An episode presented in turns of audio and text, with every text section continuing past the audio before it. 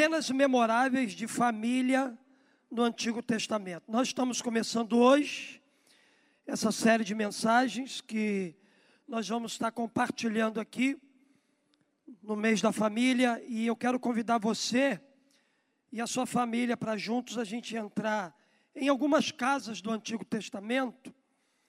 E nessa nova série aqui a gente vai ser transportado pela palavra de Deus de volta pelo túnel do tempo, para a gente reviver algumas das cenas memoráveis que marcaram a história do povo de Deus.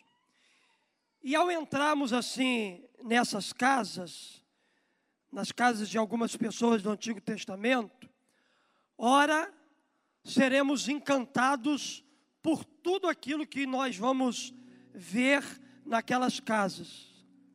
Ora, sairemos decepcionados por tudo aquilo que nós vamos também enxergar dentro daquelas famílias. Mas em tudo, a gente vai ser instruído, a gente vai ser ensinado, a gente vai ser encorajado para que as cenas das nossas famílias se tornem futuramente memórias positivas para aqueles que entrarem dentro da nossa casa. Quais são as cenas memoráveis que você tem da sua família?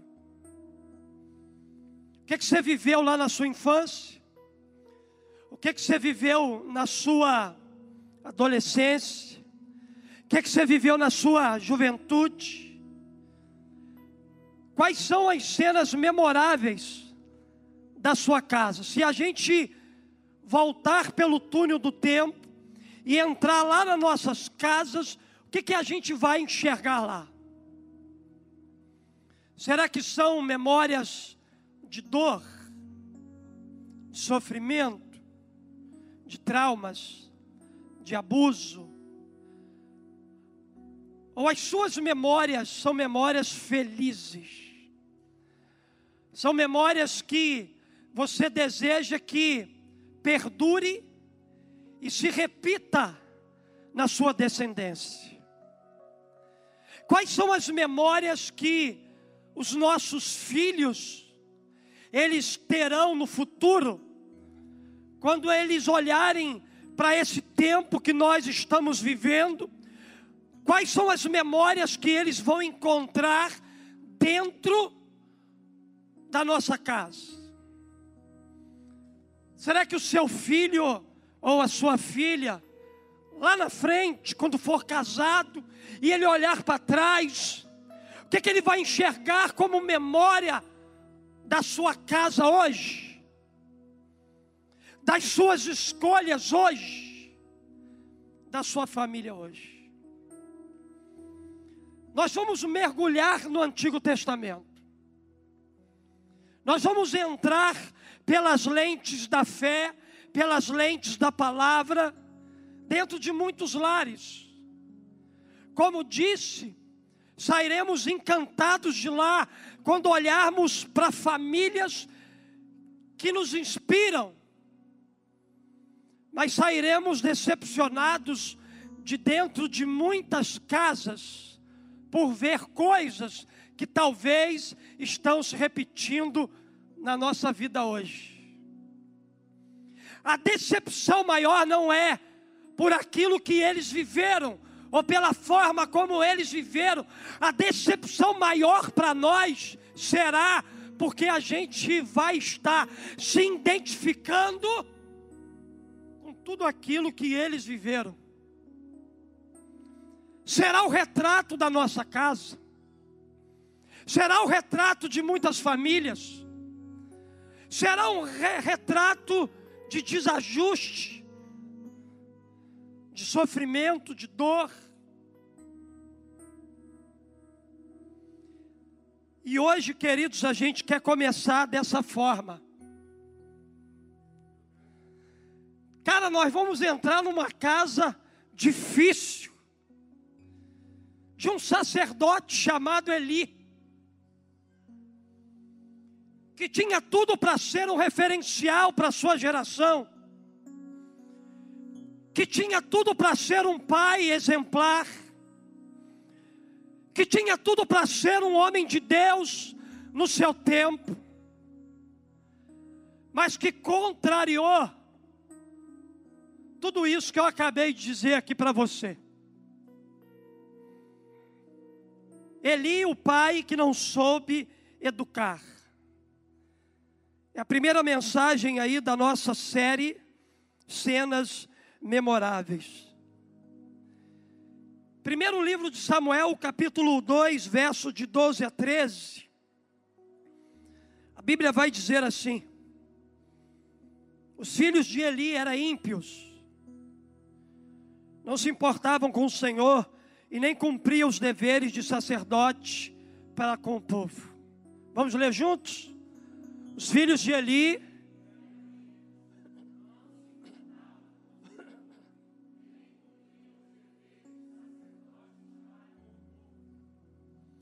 Queridos, é muito triste quando uma família aos poucos vai se despedaçando. Principalmente se os seus membros eles professam a fé em Jesus. Porém, infelizmente, é isso que a gente tem visto. Esse é o cenário das famílias cristãs. Esse tem sido o triste cenário dos dias em que a gente vive.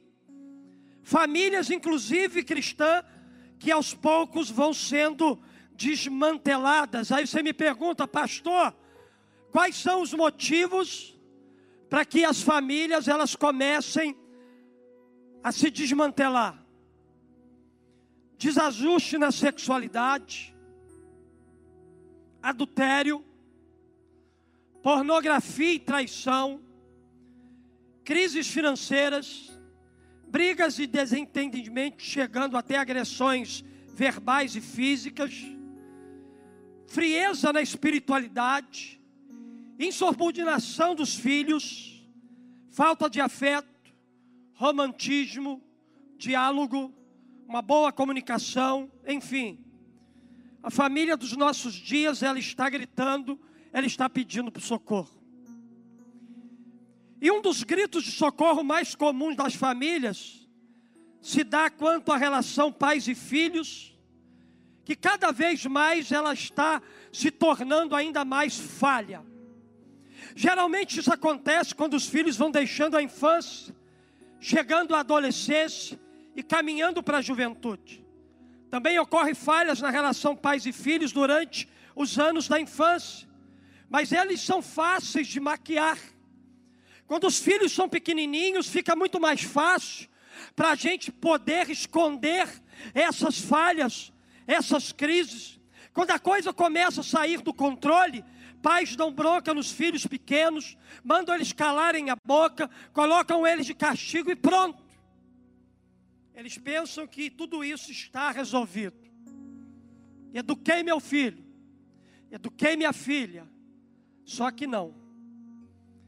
Por quê, pastor? Porque quando vai chegando a adolescência, a caminho da juventude, de repente explode tudo de uma vez.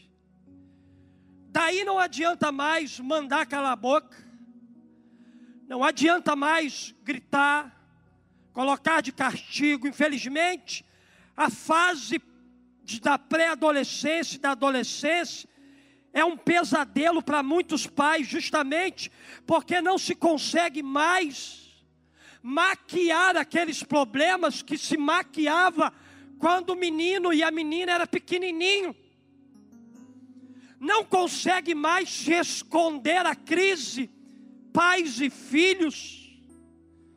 Problema esse que não foram resolvidos do berçário ao final da infância, e a gente quer resolver quando o menino e a menina já estão adultos. Queridos, as maiores crises que nós enfrentamos com os nossos filhos hoje adolescentes e jovens, é exatamente porque lá no período da infância a gente não soube educar. A gente não soube fazer de forma correta e, queridos, dá muito trabalho para consertar. Ó, oh, Pastor Marcelo está fazendo isso aqui, ó. Para tentar consertar coisas que eu acho que eu não vou conseguir. Que não depende só de mim, pai. Às vezes depende também de um filho. Às vezes também depende de um filho reconhecer de fato papai e mamãe não souberam me criar da forma como Deus havia planejado, mas eu estou disposto a perdoar eles. Eu estou disposto a me levantar dentro de casa e dizer: Papai, mamãe, vocês não são perfeitos, mas eu estou disposto a, junto com vocês, entrar num processo de cura, de conserto, de restauração, e para a partir daqui a gente construir uma relação mais saudável. Isso aqui não depende só de mim, não depende só dos filhos, porque tem pai também que nem liga. Ah, não vai dar jeito mesmo, vou deixar o negócio rolar. Eu vou empurrar com a barriga.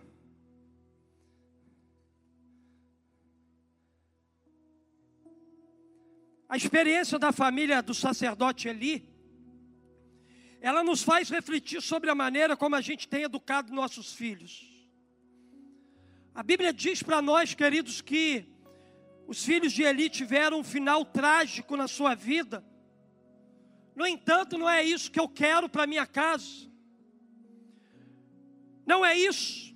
A história dos nossos filhos não precisa terminar de maneira trágica, de maneira dolorosa. Porém, como pais, a gente precisa admitir nossos erros e corrigi-los para impulsionar nossos filhos para o destino profético deles eu e você temos um arco e flecha na mão, a flecha os nossos filhos. A gente precisa posicionar os nossos filhos no mundo espiritual para a gente lançar eles para o destino deles. Se a gente não fizer, o diabo vai fazer. Se a gente não fizer, a ideologia do PT vai fazer.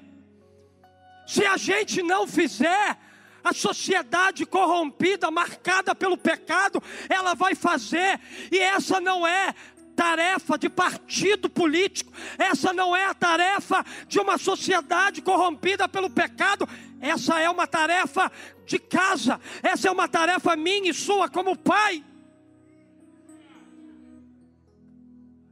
Essa é a nossa tarefa, não é nem da escola. É minha tarefa, é sua, não é nem da igreja. Porque tem pai transferindo para a igreja a educação que cabe a você dar. Tem pai transferindo para a cuidadora a educação que compete a ele. Tem maridos omissos que estão jogando a responsabilidade para a mulher cuidar dos filhos, tem mulheres omissas que estão jogando a responsabilidade só para o pai. A responsabilidade de cuidar do filho é minha e de Mônica. A responsabilidade de cuidar de Luísa é sua e de Catinha.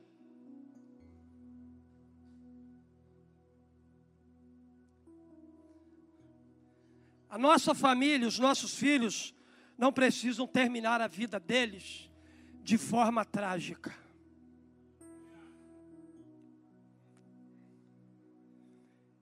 E o perfil da família de Eli já nos revelou um dos problemas principais por eles enfrentados. Isso é a relação pais e filhos. No entanto, a gente vai aprofundar um pouco mais nessa história. Agora nós vamos entrar na casa de Eli para descobrir onde, quando e como essa relação com os filhos falhou. Onde foi que Eli falhou? Onde foi que Eli deixou a desejar como pai? Talvez o que nós vamos ministrar hoje aqui se identifique muito com sua vida, se identifique com a minha vida. Cara, esse texto aqui é duro de ler. Eu disse assim: será que eu posso ler toda a história de olho fechado? Não vou conseguir.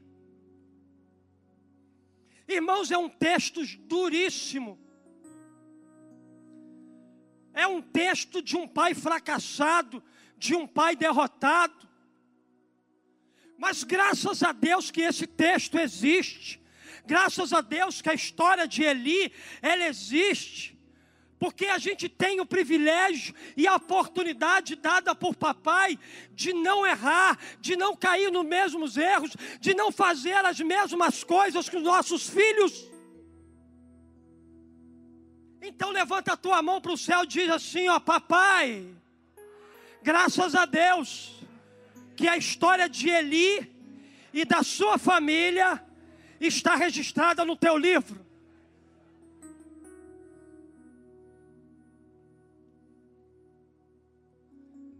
Porque ela tem muitas coisas para nos ensinar. Primeiro, onde ele errou? Ele não soube ou não quis ver. A reação de Eli diante do relato que ele recebeu da morte dos filhos e do roubo da arca dos, pelos filisteus, revela para nós algo de errado no coração daquele pai. Parece que ele nunca soube ou nunca quis ver os seus filhos o que seus filhos estavam fazendo, com quem os seus filhos estavam se envolvendo, o que, que seus filhos estavam acessando. Parece que Eli, ou ele não soube, ou ele não quis ver a realidade espiritual, emocional e até mesmo física dos seus filhos.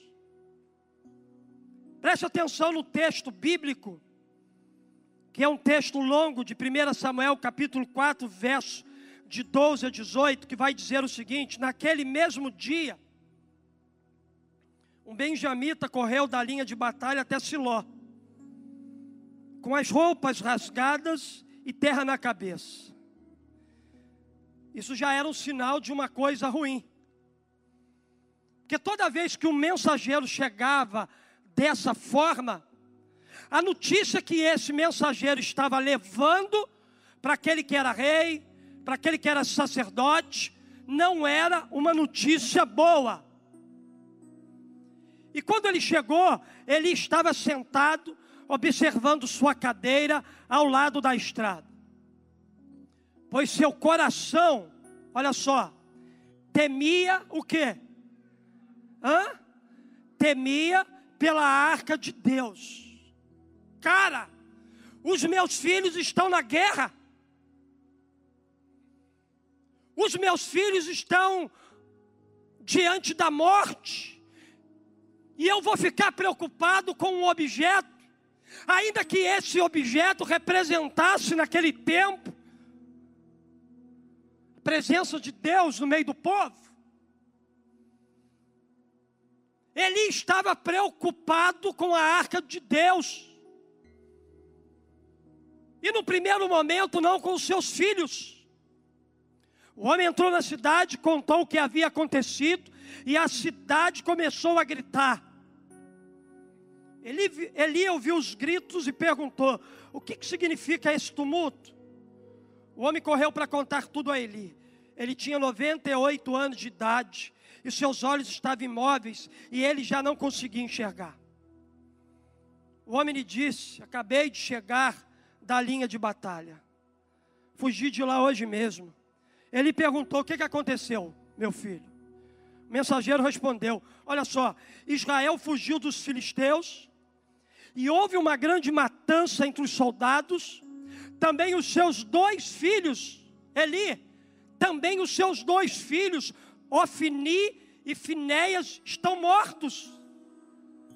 E a arca de Deus, ela foi levada. Quando ele mencionou a arca de Deus, Bíblia diz que ele caiu da cadeira para trás, ao lado do portão, quebrou o pescoço e morreu, pois era velho e pesado ele liderou Israel durante 40 anos. Pastor, o que que o senhor quer ensinar nessa manhã? Por meio da palavra. Aonde é que o senhor quer chegar aqui? Queridos, eu quero chegar nesse ponto aqui. Eli parecia estar mais preocupado com a religiosidade que ele nutria pela presença da arca entre eles, do que com a saúde espiritual dos seus filhos. Eli servia no templo, Eli mexia com coisas de Deus, Elias estava constantemente servindo no templo do Senhor, fazendo coisas para Deus, mas Eli não era um homem espiritualmente saudável, Eli era um religioso. A religiosidade de, Eli estava acima de tudo, estava acima da sua casa, estava acima da sua família.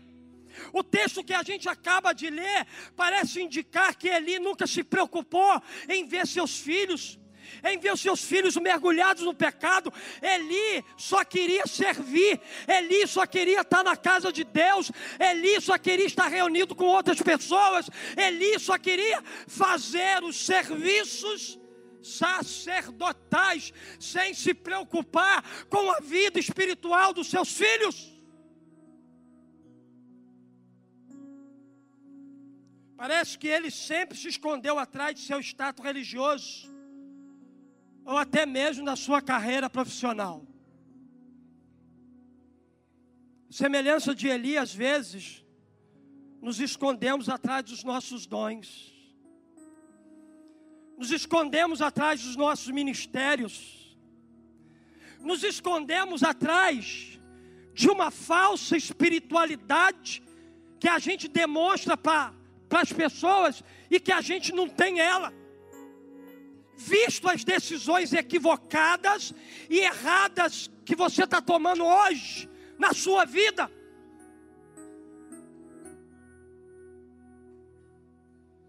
Ele se preocupava com seu status religioso, e a gente muitas das vezes também acaba sendo confrontado por isso, e a gente nem se preocupa em educar os nossos filhos.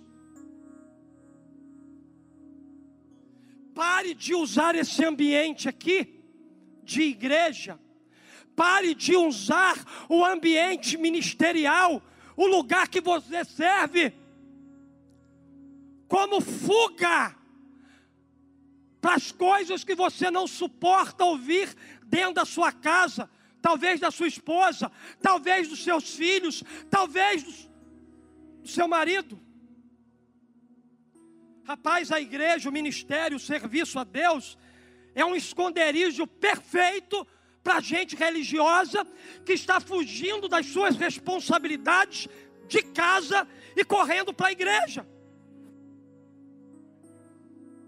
Cara, eu tenho visto muito isso aqui, pastor assim. Pastora Tatiana. Muita gente que está fazendo isso aqui de esconderijo. Muita gente que está usando o ministério de esconderijo. Muita gente que está usando seus dons, seu talento,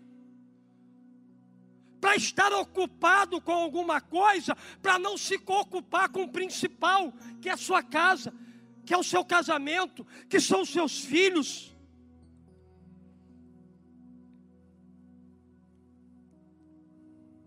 Estamos mais preocupados com as coisas da igreja do que com os nossos filhos. Talvez a gente se identifique com Eli aí. Talvez a gente é muito mais religioso do que a gente talvez nunca pensou que a gente fosse. Ele se preocupava com seu sacerdócio ao ponto de abandonar a sua casa abandonar os seus filhos. Talvez Eli, ele não soube, ou não quis ver a realidade que os seus filhos estavam vivendo e enfrentando dentro da sua casa. Segundo, ele não soube ou não quis ver. Mas também, olha aí, ó, ele não soube ou não quis agir. E o mais interessante é que sempre tem gente para nos alertar, para nos advertir. Graças a Deus que eu tenho gente que quando precisa me confrontar, sentar na mesa e dizer, pastor,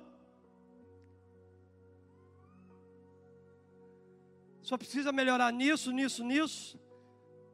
Eu faço uma reflexão da minha vida e entendo que aquela pessoa foi enviada de Deus. Fuja de gente que só chega aqui ó, nas tuas costas. Vamos lá. Vamos vá avançar. Avançar sem meus filhos? Avançar sem minha casa?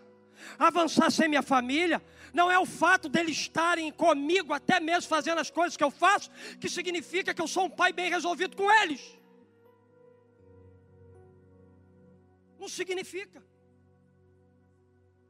As pessoas tentaram advertir Eli, mas ele parece nunca ter dado ouvido a essas pessoas. Parecia sempre estar dizendo: não, meus filhos não.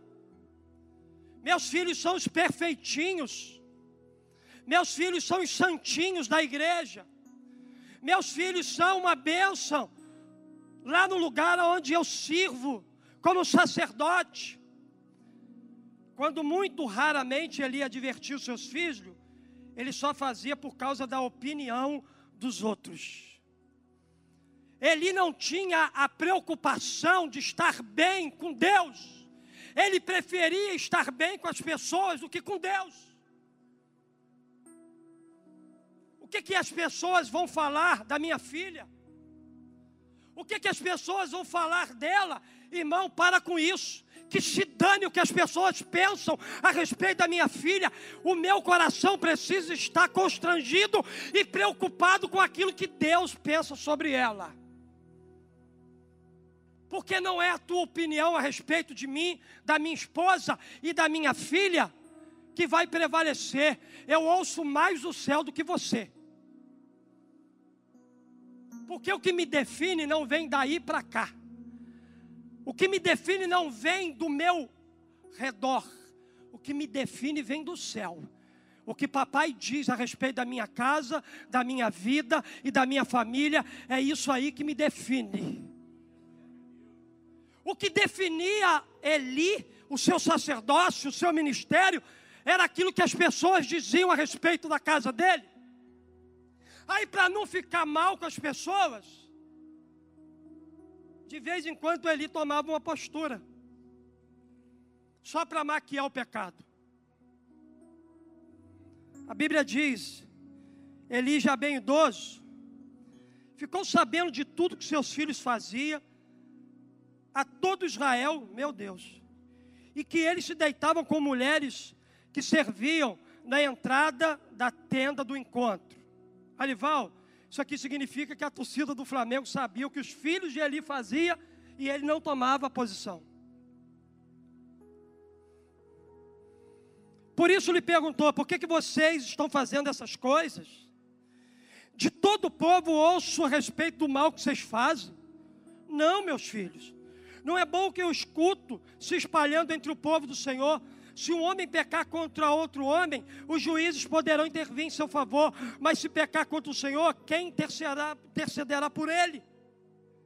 Seus filhos, contudo, não deram atenção à repreensão de seu pai, pois o Senhor queria matá-lo. Por que, que os seus filhos não deram ouvidos ao seu pai? Porque o seu pai não tinha nem credibilidade e nem autoridade para dizer o que estava dizendo. A omissão de Eli roubou, primeiro, dentro da sua casa, a sua credibilidade. Irmão, posso perder a minha credibilidade fora dos meus portões, mas se eu perder a minha credibilidade dentro de casa, eu perdi tudo. Porque o meu ministério primário não são vocês, e nunca vai ser. Meu primeiro ministério é minha família. E se eu não souber governar a minha família, se eu não souber educar a minha família, se eu não souber ministrar sobre a minha família, eu não serei um bom pastor para vocês. Eu preciso parar tudo e refazer a minha rota, o meu caminho.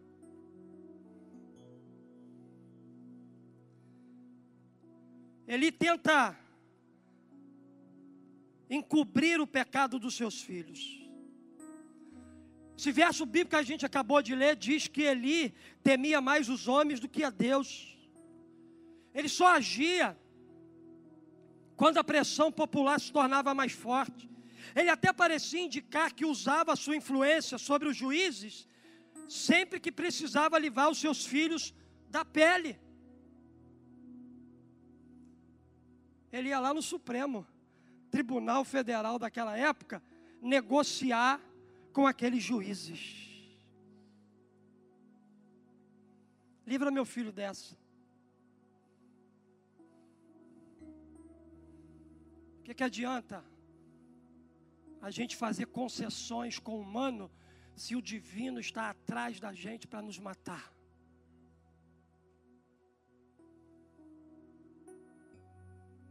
Pastor, o que, que é isso? Está aqui na Bíblia. Seus filhos, contudo, não deram atenção à repreensão do seu pai, pois o Senhor queria matá-los. O Deus da graça também é o Deus do juízo.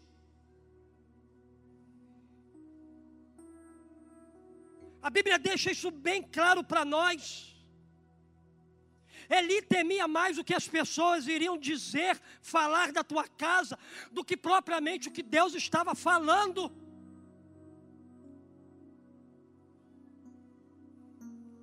O que, que as pessoas estão dizendo sobre a sua casa? O que, que as pessoas estão dizendo sobre os seus filhos? Bota na balança sobre aquilo que Deus está falando e vê o que, que vai pesar mais. Hã? Irmãos, eu estou pregando o cenário que eu encontrei dentro da casa de Eli.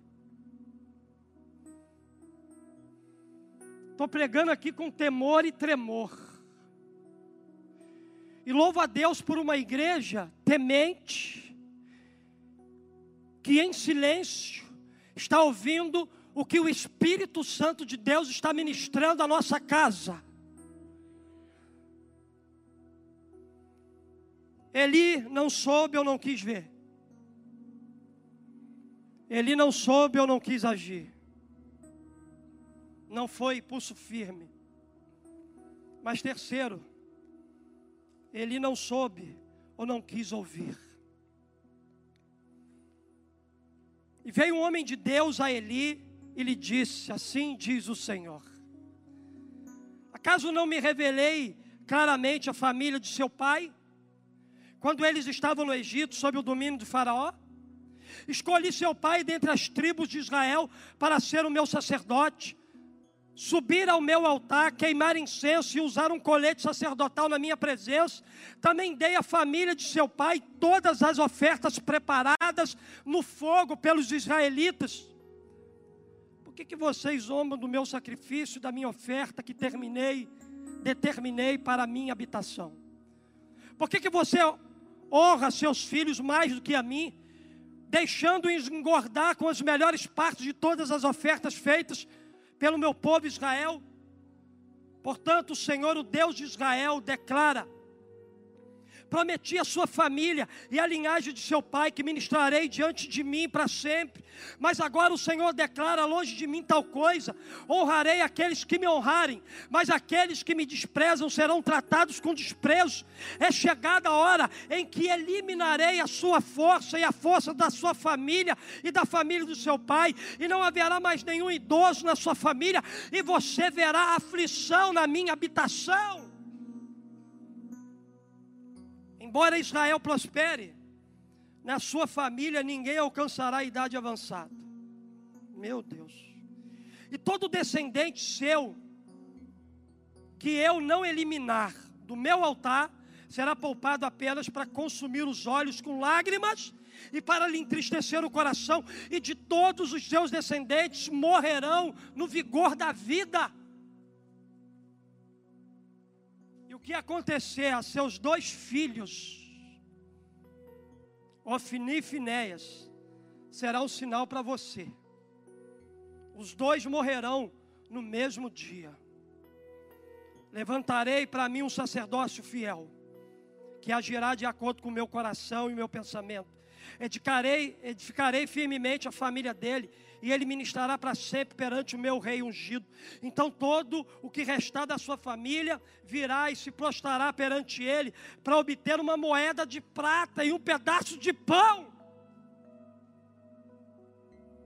E lhe implorará que o ponha em alguma função sacerdotal para ter o que comer.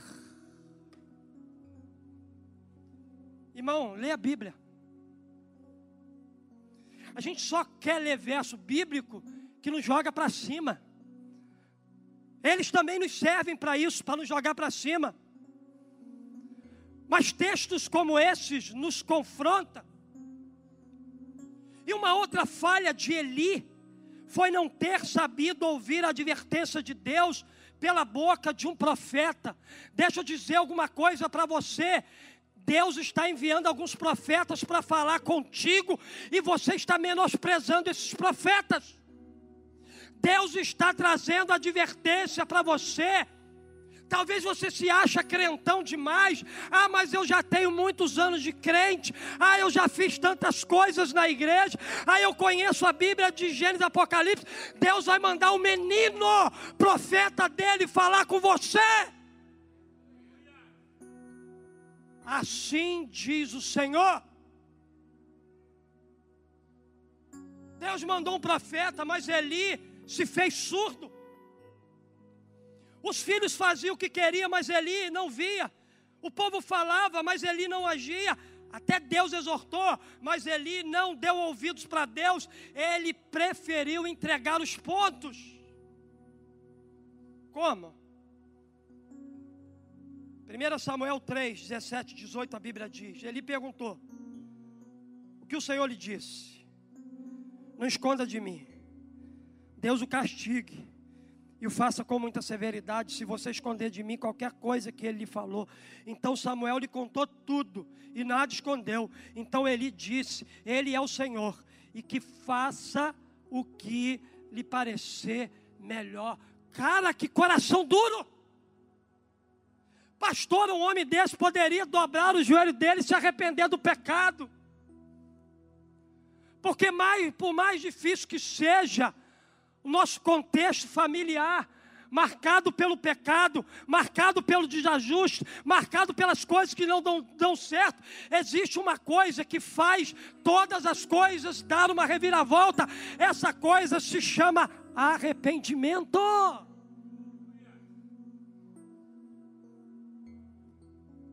Eli, ao invés de se arrepender, de todo o movimento ruim que estava acontecendo dentro da sua casa, ele preferiu entregar os pontos.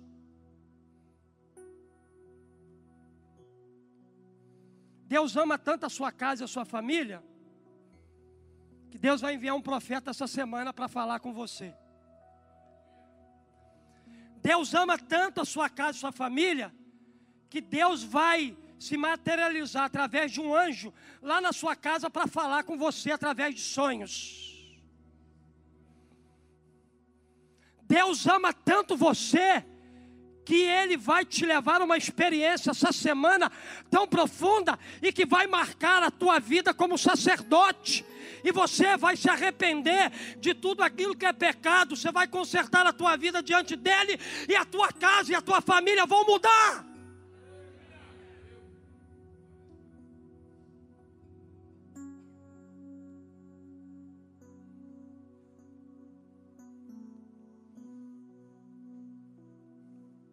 Mas a Bíblia diz para nós que ele disse: Ah, o que ele quiser fazer, que ele faça.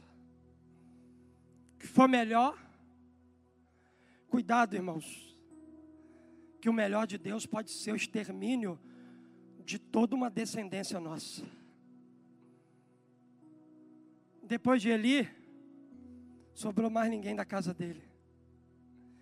Então, cuidado com aquilo que você ora dizendo assim: Ah, Senhor, o que for melhor para o Senhor fazer. Talvez Deus quer fazer uma coisa que Ele não gostaria de fazer com você. Mas cuidado com as suas orações desse tipo. O melhor seria ouvir atentamente o que Deus fala. O melhor seria atentamente ouvir o que Deus fala por meio de profetas, a quem Ele envia para falar com a gente, e fazer uma avaliação do que Ele quer ministrar ao nosso coração. Que falha desse Pai. Que palavra contundente, significativa para nós nessa manhã. Um alerta que deve causar temor, responsabilidade e ação. Deus não nos julgará por nossas incapacidades, seja elas profissionais ou relacionais, Ele nos julgará e também a nossa casa pela ausência de um profundo e sério comprometimento de um relacionamento familiar. Seremos julgados por isso. Nossas falhas poderão custar muito caro. Precisamos lutar para não falhar como pais, como mães, como filhos. Precisamos saber ver, saber ouvir, saber agir com relação aos nossos filhos. E quando necessário, grita. Peça ajuda.